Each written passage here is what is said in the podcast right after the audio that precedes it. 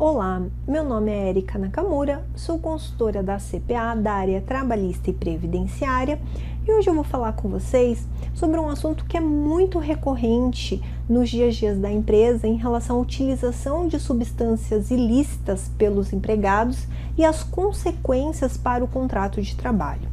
Inicialmente, é importante lembrar que, nos termos do artigo 2 da CLT, o empregador detém o poder disciplinar em face dos seus empregados. Isso significa que o empregador ele pode aplicar penalidades disciplinares aos seus empregados diante do cometimento de uma falta é, grave né, dos empregados. As penalidades disciplinares podem ser advertência, suspensão disciplinar e, dependendo da gravidade, até mesmo uma dispensa por justa causa, nos termos do artigo 482 da CLT tal situação, lembramos que é, no caso da aplicação de penalidades pelo empregador, o ônus de prova da falta grave é sempre da empresa.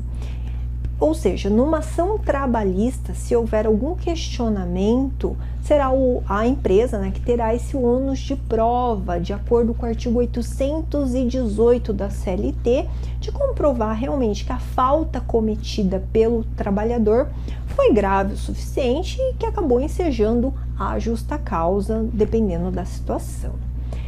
Problema é seguinte, gente, em relação à eventual utilização de substâncias entorpecentes ilícitas aí pelo trabalhador durante a jornada de trabalho. Qual, se é possível ou não a aplicação de eventual penalidade nessa situação.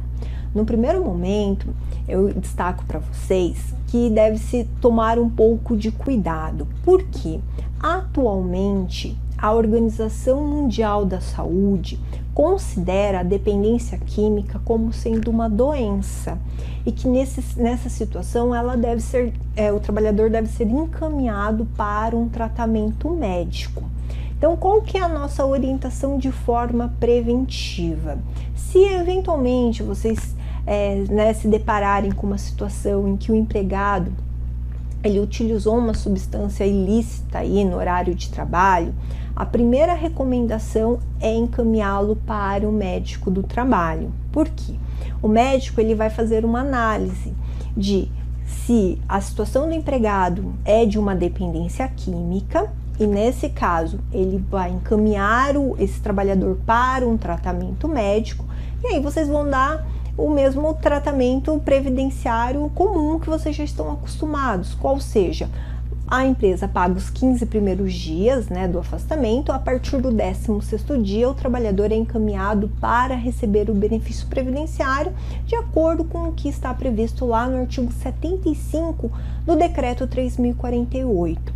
No entanto, em se verificando que não, realmente a pessoa não é dependente, né? Tava lá, usou, né, a, no, durante o ambiente do trabalho, o horário de trabalho, não foi uma conduta correta. Nessa situação, o entendimento é que é possível sim aplicar a justa causa tendo em vista aí que foi uma falta grave, né? Durante o horário de trabalho, não é o horário para o empregado fazer a utilização de nenhum tipo de substâncias é, ilícitas, né? Então, é isso tudo aí vai ficar a cargo da análise pelo médico do trabalho.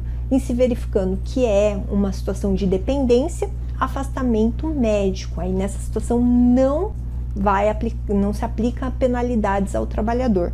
No entanto, se verificar que não é um caso de dependência, o entendimento é que é possível sim a aplicação de penalidades, punições disciplinares e aí até mesmo a justa causa nos termos do artigo 482 da CLT. Muito obrigada e até a próxima.